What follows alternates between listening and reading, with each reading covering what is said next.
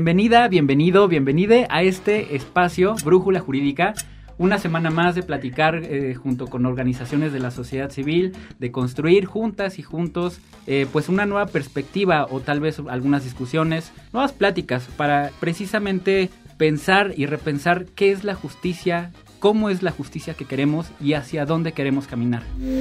Gibran Chávez, conductor de Brújula Jurídica. Hoy nos acompaña Lila Flores, quien es directora general del Centro de Estudios sobre la Enseñanza y el Aprendizaje del Derecho, el CEAD. Muy buen día, Lila, ¿cómo estás? Muy bien, gracias, gracias por la invitación. Muy, contenta de estar aquí con, contigo y con todos ustedes. muchas gracias. Miren, la verdad es que Lila es una persona y también su organización son espacios que durante muchos años han impulsado esta temática sobre cómo fortalecer no solamente los procesos, sino también a las personas encargadas de la operación del sistema de justicia penal y muy recientemente de cómo fortalecer la labor judicial. Todo este tema de formación, de carrera judicial, de cómo estandarizar el conocimiento y la enseñanza pues ha sido muy relevante en su organización. Entonces, pues Lila, digo, para empezar y para que la gente te conozca, ¿qué hace el CEA? ¿A qué se dedican? Gracias. Sí, bueno, el Centro de Estudios sobre la Enseñanza y el Aprendizaje del Derecho, somos una asociación civil, somos un centro de investigación independiente, sin fines de lucro.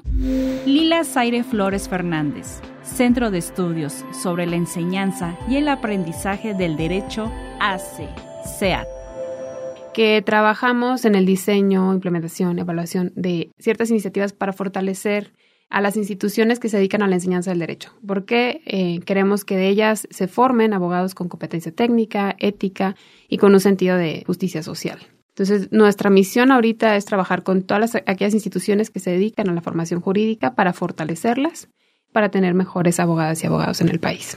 Esto que señales es súper relevante porque precisamente hoy quería que habláramos acerca como de la importancia de la formación. Sabemos que existe la Escuela Federal de Formación Judicial, que depende del Consejo de la Judicatura Federal. Sabemos que en diferentes entidades hay muchos esfuerzos para fortalecer esta labor, pero pues uno como persona no abogada, como del mundo no jurídico, quisiera como que nos acercáramos a ellos, ¿no? O sea, y a ellas, ¿cómo podríamos decir que impacta este trabajo de formación como un servicio público? ¿Por qué es tan importante formar y certificar a las personas que se encargan no solamente de la operación del sistema de justicia, sino como también a las personas juzgadoras? Sí, claro. Bueno, igual y también partiendo un poquito del contexto, igual, al final de cuentas la profesión jurídica es una profesión de servicio, ¿no? Y como tal, requerimos ciertas garantías para asegurarnos que el servicio se presta con calidad, sobre todo cuando está en juego la certeza jurídica, eh, la libertad del patrimonio de las personas, entre otras, ¿no? Y un poquito para hablar de la formación de las personas juzgadoras y cualquier otra institución dedicada a la procuración o impartición de justicia, creo que vale la pena rescatar el contexto de la educación y la profesión jurídica en México. O sea, si México es el país con el mayor número de escuelas de derecho.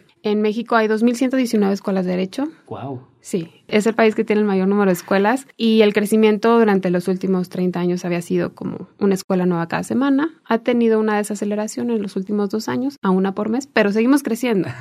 Y lo cierto es que eh, para ejercer la profesión necesitas tu título y tu cédula. Digamos que para litigar, ¿no? Para llevar asuntos o... Exactamente, pero tú ejerces la profesión y no, no sabemos si, si la formación que recibiste cumple con las características que se requieren para ejercerla, y para representar los intereses, para asesorar los intereses de las personas en conflicto, para pacificar los conflictos. Esto es importante porque al final de cuentas las instituciones, como el Poder Judicial, se nutre de todas esas abogadas y abogados que egresan de las 2.119 escuelas de derecho.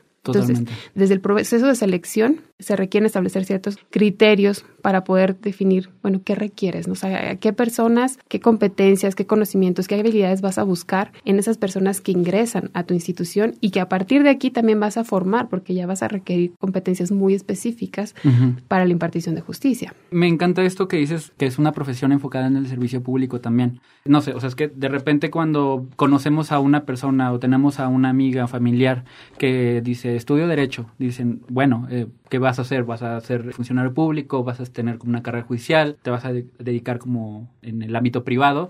creo que es muy importante señalar que en el servicio público el enfoque cambia completamente, ¿no? Y la responsabilidad es todavía mayor, porque sí, el derecho, la abogacía es una rama que se involucra directamente con la vida de las personas, porque como tú dices, se encarga de defender la libertad, la vida, el patrimonio de las personas acceder a justicia, acceder a verdad. Y eso creo que es importante señalar que cuando se convierte en un servicio público, estamos hablando de personas defensoras públicas, asesoras, de personas que se dedican a la formación profesional de las personas juzgadoras, o sea, ahí la responsabilidad es totalmente diferente y mucho mayor, ¿no? Creo. Sí, claro, al final de cuentas va a recaer, sobre todo en el órgano jurisdiccional, una decisión que va a tener un impacto trascendental en la vida de la persona. Entonces, no solamente es cuestiones de, o sea, es indispensable que quien está a cargo de la función jurisdiccional no solamente conozca las normas, sino que tenga una serie de habilidades para entender el conflicto y poder resolver de la mejor manera apegándose a, las normas y a los principios constitucionales, a la garantía y protección de los derechos humanos,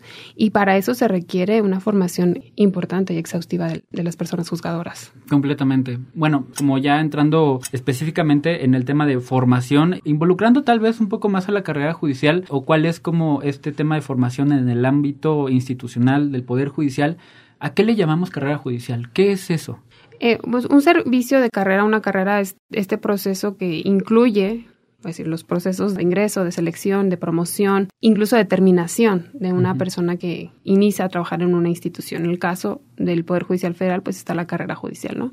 Que vas desde el oficial judicial a magistrada, magistrado, ¿no? Entonces ahí hay distintos eh, eslabones en el proceso a los cuales tú puedes acceder pasando ciertos requisitos de formación y profesionalización que la propia institución va desarrollando. Los procesos de carrera de cualquier institución son muy importantes porque garantizan la profesionalización, es decir, este desarrollo progresivo de competencias de las personas, promueven que la selección o los criterios para ascender sean con base en el mérito, es decir, que se pruebe que la persona efectivamente ha desarrollado otro nivel de competencias, un nivel de compromiso con la institución. También promueven la igualdad de oportunidades y establecen instrumentos para la selección. O sea, al final pones exámenes para acceder a otro cargo, donde te estás asegurando que las personas que acceden a estos cargos, pues probablemente deberían de ser las mejores para ocuparlos, ¿no? Me interesa mucho esto que dices como de las pruebas o los exámenes que tiene que pasar una persona para justamente ir escalando o ir avanzando en esta carrera judicial.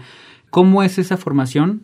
¿Y cómo son esos exámenes? ¿Qué es lo que se evalúa? Pues aquí están ahorita a cargo de la Escuela Federal de Formación Judicial y la ley de carrera judicial ya establece ciertos criterios para ciertos niveles, pero la selección del instrumento de evaluación depende de varios criterios. El impacto político de la decisión, también criterios logísticos, es decir, no es lo mismo eh, hacer una selección donde tienes 2.000 aspirantes a una selección donde tienes 50 aspirantes, ¿no? Y sobre todo a nivel de cargo, ¿no? También no es lo mismo a lo mejor ingresar a oficiales judiciales que están en una etapa muy primaria de formación y desarrollo profesional que a acceder a una magistratura, ¿no? Que a lo mejor ahí requieres otro tipo de exámenes con un mayor nivel de, de escrutinio y exigencia técnica. Y por ejemplo, en este escrutinio y exigencia técnica, ¿cuáles son los elementos que podríamos decir que forman parte de este proceso de formación? O sea, ¿cuáles son como, desde tu perspectiva, como las los grandes temáticas o las grandes áreas en donde se tienen que fortalecer los procesos de formación? Fíjate que justo hace un año estuvimos trabajando con la Escuela Federal de Formación Judicial en algo que creo que es pilar o base para poder construir el proceso de formación y evaluación, que son los perfiles por competencias de la carrera judicial. Porque en estos perfiles no vas a determinar un perfil de puestos, no sé qué nivel, licenciatura, escolaridad, no, años de experiencia, sino que vas a desagregar los conocimientos, habilidades, actitudes que se requieren en cada nivel de esta carrera judicial. Entonces tú vas a establecer, a lo mejor se requieren habilidades de investigación, de argumentación, pero el nivel o el estándar de desempeño en cada nivel, cada escalón de la carrera judicial va a ser distinto. Entonces, tener esa claridad, esa ruta te da mucha mayor claridad respecto a lo que tienes que establecer en tu programa de formación, tanto inicial como para que puedan escalar en la carrera judicial, como lo que tienes que establecer en tu proceso de evaluación, es decir, para asegurarte que esta persona efectivamente tenga capacidades de interpretación, de argumentación, de deliberación cuando se trata de tribunales colegiados, etcétera. Ok, me gustaría cerrar esta primera parte de la plática y justamente, ya que mencionamos al Consejo de la Judicatura Federal y en donde se encuentra la Escuela Federal de Formación Judicial, ¿Cuál es el trabajo o como la vinculación que ustedes como organizaciones de la sociedad civil tienen con estos espacios de instituciones públicas? Porque me parece muy relevante de pronto, y eso es como uno de los objetivos de este espacio, digo, para toda la gente que nos está escuchando, porque siempre estamos hablando con organizaciones de la sociedad civil? Digo, lo hemos visto en cada episodio. Ya hablamos de litigio estratégico, de litigio mediático, de la independencia judicial. Entonces, justamente creo que la perspectiva de organizaciones de la sociedad civil es fundamental como pues en un ámbito pues no solamente democrático, ¿no? sino que también que sea una formación y una discusión plural. Entonces, en ese sentido, el SEAD qué ha hecho o cuál es como la trayectoria que ha tenido en cuanto a la formación o a la profesionalización de personas en el sistema de justicia penal y también como en el ámbito judicial. Bueno, nosotros en el ámbito judicial, este trabajo que hicimos el año pasado con la Escuela Federal de Formación Judicial, creo que fue muy valioso. Además, nos permitió reunir a personas de distintas partes del país que trabajaban en el Poder Judicial, en los distintos niveles, desde los oficiales judiciales, eh, juezas, eh, magistradas, secretarias. E, es decir, pudimos analizar la carrera de la mano de, ellas y ellos para construir esos perfiles. La mancuerna que hacemos con una institución como la Escuela Federal de Formación Judicial es por el enfoque. Al final de cuentas, como SEAD, trabajamos con instituciones dedicadas a la formación jurídica y es la escuela es eso es para el Poder Judicial Federal, ¿no? Pero también hemos trabajado con el Centro de Estudios Constitucionales, también de la Corte. De hecho, el año pasado ellos trabajaron un curso de Derechos Humanos y con nosotros trabajamos los casos, un manual que incluye casos para la enseñanza de derechos humanos. Se hacen mancuernas bastante interesantes porque lo que el SEA de alguna manera aporta es esta parte como pedagógica en el ámbito del derecho. Y entonces, ¿cómo le damos vida a los materiales que se desarrollan valiosísimos desde el Centro de Estudios Constitucionales, pero para que sean útiles también en la formación de profesionales dentro de la institución, pero también en las aulas de escuelas de derecho? Precisamente ahorita estamos trabajando también con el centro en una guía pedagógica para el uso de estos manuales que se generaron de jurisprudencia en la enseñanza del derecho. Hace unos años trabajamos con la Dirección General de Derechos Humanos en un proyecto que tenía que ver con la enseñanza de los derechos humanos en las escuelas de derecho. Y ahí se desarrolló un manual para la enseñanza de los derechos humanos, un sílabus y otros materiales. Ha sido una mancuerra muy interesante en el que pues la, el rol de la corte y el rol de una organización como nosotros tiene en la formación de, de las y los abogados.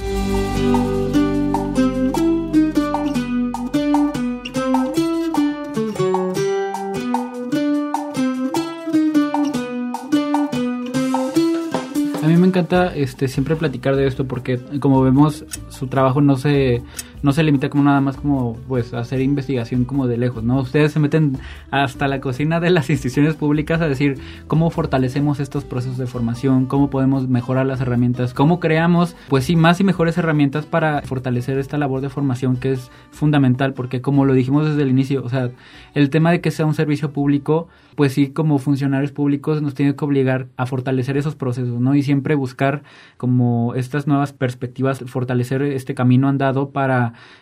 darle a las personas un buen servicio, ¿no? Porque pues a fin de cuentas es eso, es lo que creo que es como más importante para las personas que nos están escuchando, ¿no? O sea, tú, esperamos que no, no, pero de repente cuando nos toca tener un proceso judicial, cuando nos vemos involucrados como en ese mundo, pues sí es como muy específico, ¿no? Y muy especial y sí necesitamos como que acercarnos con personas que verdaderamente tengamos la certeza que son profesionales, que están bien formadas y que día a día tienen un continuo crecimiento profesional, ¿no? Entonces creo que eso es como una parte pues fundamental, ¿no? Si no es que la más importante, creo. Claro, y creo que para eso aporta muchísimo tener una carrera judicial bien eh, sólida, porque pues garantiza la imparcialidad, la competencia técnica, también ayuda a que la toma de decisiones respecto a ascenso, permanencias en los puestos no sea susceptible de decisiones como políticas o de superiores, sino que esté más apegada a las competencias y al, ejercicio profesional de quien está ocupando el cargo. Entonces, como ciudadana, ciudadano que te enfrentas a un proceso judicial, esperas que la persona que va a resolver el caso lo haga con imparcialidad y que lo haga con competencia técnica al final de cuentas. Claro, o sea, que sepas que está bien fundada, motivada su decisión y que cuenta con con las herramientas para hacerlo. Me encanta, sí, sí, sí, estoy totalmente de acuerdo. Eh, saliendo del lugar común, ¿no? Porque no porque no hayan hecho trabajo en ese sentido, sino porque creo que de repente cuando hablemos de formación judicial o la carrera judicial, digo, la Escuela Federal de Formación Judicial es una de las instituciones que tiene como mayor trayectoria, mayor peso y que tiene muchísimo camino andado en ese sentido, ¿no? Pero hablemos como de las otras partes del país, ¿no? O sea, la, la justicia no es una justicia federal, o sea, la justicia la vemos todos los días en ámbitos inmediatos y cómo aseguramos cuál es el trabajo que se ha hecho, cómo funciona en diferentes entidades, cómo todas las personas verdaderamente pueden acceder a esa justicia o a esa verdad jurídica que nos garantice la vida, la protección a nuestro patrimonio o incluso a nuestra libertad. En las entidades, ¿qué se hace? En las entidades, pues igual, nosotros hemos trabajado más o menos con poderes judiciales locales, pero lo que sí es cierto es que si queremos fortalecer la justicia en el país, hay que trabajar con las instituciones locales. Al final de cuentas, son los procesos más inmediatos de las personas. Pues es el primero que te toca. Es el primero que te toca, es tu divorcio, es la custodia de tus hijos, es, me robaron, es, con quien tienes una interacción inmediata. ahí es donde hay que trabajar muchísimo para fortalecerlas. Y sobre todo, o sea, pensando ahorita en, en la judicatura y en espacios de ejercicio profesional del derecho, con toda esta diversidad de formación jurídica y sin ningún tipo de bueno, al menos para acceder a la judicatura sí hay exámenes, pero ante esta diversidad, ¿cómo garantizamos una estandarización mínima de competencias para asegurarnos que efectivamente quienes están ahí cuentan con esos conocimientos Pueden y para resolver? Sí. Ajá. sí, sí, sí. Sí, y muchos casos no tienen por qué llegar a la justicia federal. ¿no? Sí, completamente, ¿no? O sea, siempre como en este, en este ámbito de como no escalar al siguiente paso, ¿no? Sino que de primera instancia puedas decir, pues sí tuve justicia porque la persona juzgadora que me tocó pues hizo un trabajo impecable y yo pues me voy satisfecha, satisfecho, ¿no? Eso es como el objetivo primordial, creo, ¿no? Sí, totalmente. Y lo que sí hemos trabajado mucho en los últimos años en el ámbito del sistema de justicia penal, a partir de un proyecto que tuvimos, es en el fortalecimiento de las capacidades a nivel de procuración de justicia sobre todo con, con, fiscalías, procuradurías, a través de procesos de formación, evaluación y certificación del personal, que nos ha servido mucho para establecer un estándar de desempeño, un estándar de competencias, cierta homologación en la formación de, de estos profesionales del derecho también. Y eso también es una parte fundamental porque otra vez, o sea, estamos hablando como de un servicio público que de hecho es, antes del, del Poder Judicial, ¿no? Es antes de la persona juzgadora que se involucra en decir tú estás bien, estás mal o esta es la pena cumplir, ¿no? esa es como la primera parte que sí requiere como también una expertise, un conocimiento técnico y pues sí una, no sé si la palabra correcta es certificación, corrígeme si me equivoco, pero sí como este certificado que te dicen como esta persona tiene las capacidades y las habilidades para cumplir esta tarea, ¿no? Sí, totalmente. Al final de cuentas, ¿cómo, ¿qué mecanismo tienes tú como ciudadana, ciudadano, de que la persona que está ahí, pensemos, la persona juzgadora o la persona que te está defendiendo, sea privada o pública, realmente está capacitada y es competente para hacerlo. Tú como ciudadana no sabes. No sabes, no, en realidad sí. O sea, no necesariamente sabes. Entonces confías, pero con mucha desconfianza, porque hay, el nivel de desconfianza en las instituciones es, Digo, y porque la verdad, o sea, honestamente no te queda de otra, ¿no? Y claro. es, ahí la importancia, ¿no? Porque es ese camino sí o sí. Exactamente. siempre como apegándonos como a, pues a un sistema de justicia que procura hacer, llegar como a un sistema, a un proceso de paz, de pacificación, de acceso a la verdad, de justicia, pues es lo que tienes que hacer, ¿no? O sea, más bien esa es la, la, puerta A y la puerta A se queda, ¿no? Y en este sentido, me gustaría recuperar un cuestionamiento muy importante que nos hacía el auditorio. Pongamos este contexto. De repente, cuando hablamos de las personas juzgadoras o de cualquier autoridad que se relacione con este sistema de leyes tan abstracto para la ciudadanía, decimos, ¿cómo es que ejerce su trabajo de persona juzgadora? ¿Qué criterio toma? ¿Se encarga de solamente ejecutar leyes o aprender leyes o tiene algún criterio específico? ¿Cómo se desempeñan las personas juzgadoras en ese sentido? ¿Cómo nosotros, cómo yo, una persona común y corriente, puede decir, bueno, es que esta persona sí va a velar no solamente por mi interés jurídico, sino también por porque yo acceda a una justicia verdadera, ¿no? Un poco como relacionado con este dicho, la ley no siempre tiene que ver como con lo justo o con la verdadera justicia, ¿no? Entonces, cómo en este ámbito de formación podemos combatir este dicho, ¿no? O cómo salir de ese lugar para decir si la justicia pronta y expedita sí puede ser, ¿no? En este sentido. Creo que ahí hay una cosa muy importante cuando, por la pregunta que hacía, si solamente se forman y estudian leyes y conocen las leyes, ¿no? Y probablemente muchas y muchos así se formaron y nos formamos, porque algo que ha caracterizado nuestra formación jurídica y en las escuelas de derecho es una esta tradición que llaman formalista, ¿no? Es vamos al código, memorízate el código.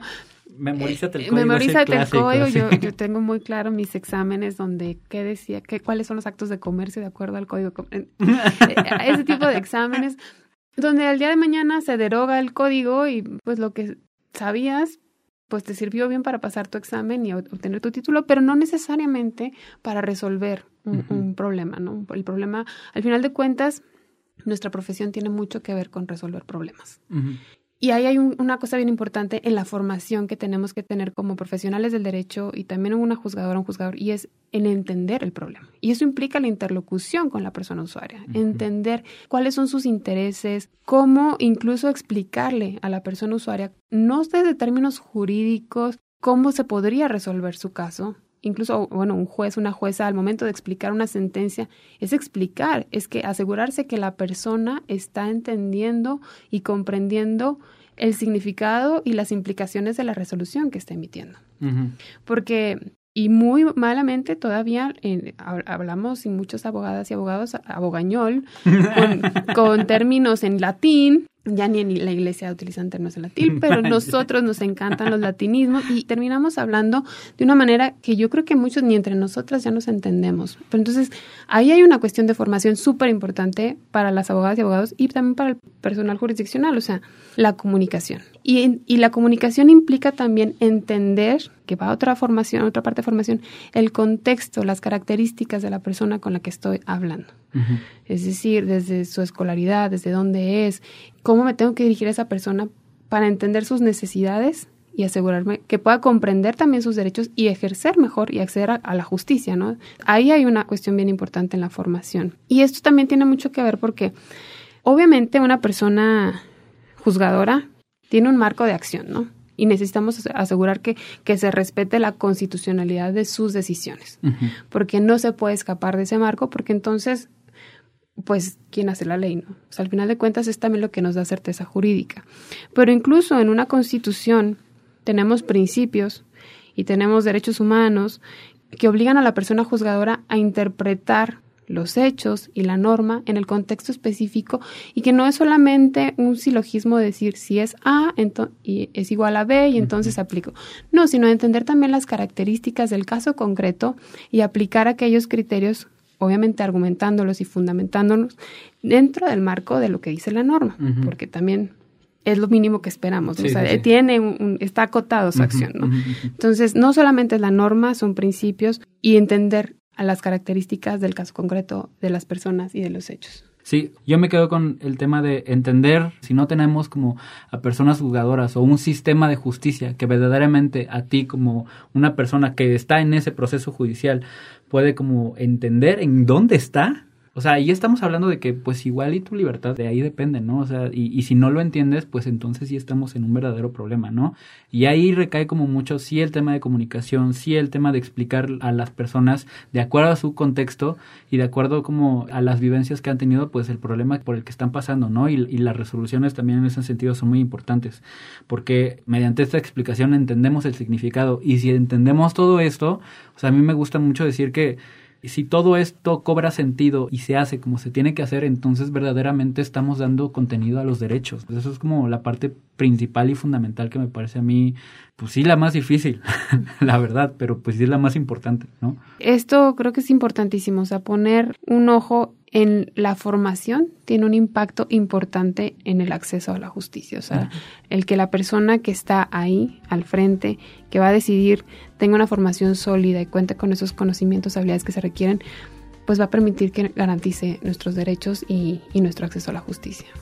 Bueno, pues ahí lo tienen, palabras más, palabras menos. Muchísimas gracias por llegar hasta este punto del episodio. Una semana más acompañarnos. Muchísimas gracias a ti, Lila, por ser parte de este proceso, de esta discusión y de este espacio también, que es un espacio pues dedicado a ustedes, a organizaciones de la sociedad civil, pero también para ustedes que nos están escuchando en su casa, en el coche, en la escuela, en el trabajo, donde sea que nos estén escuchando, pues estos espacios son importantísimos, ¿no? Entonces, dejen los comentarios, les gustó o no les gustó, de qué quisieran que estuviéramos hablando en los siguientes episodios. Muchísimas gracias, Lila. Ok, no, pues muchísimas gracias a, a ti, a todas y a todos por la invitación y por tener la oportunidad de estar aquí charlando con ustedes. Y nos estamos escuchando la próxima semana. Bye.